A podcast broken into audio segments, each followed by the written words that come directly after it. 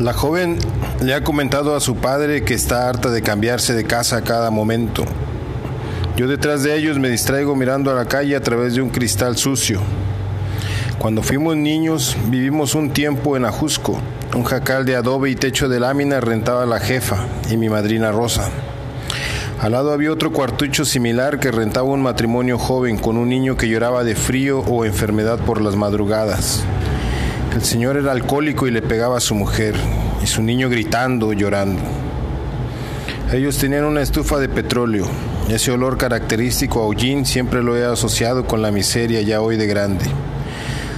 Dormíamos hacinados en el jacal alterno y pasábamos el gris y frío invierno acurrucados en el colchón,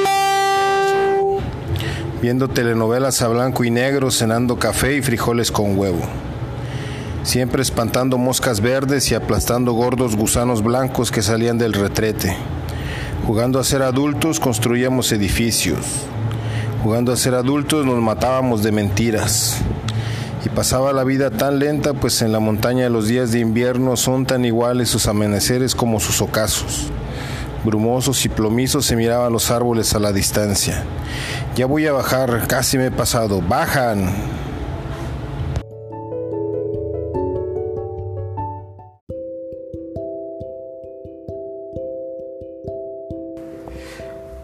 Cada día, tras la puerta, se puede apreciar esos lamentos, imperceptibles pero latentes, como un aullido dentro del cuerpo.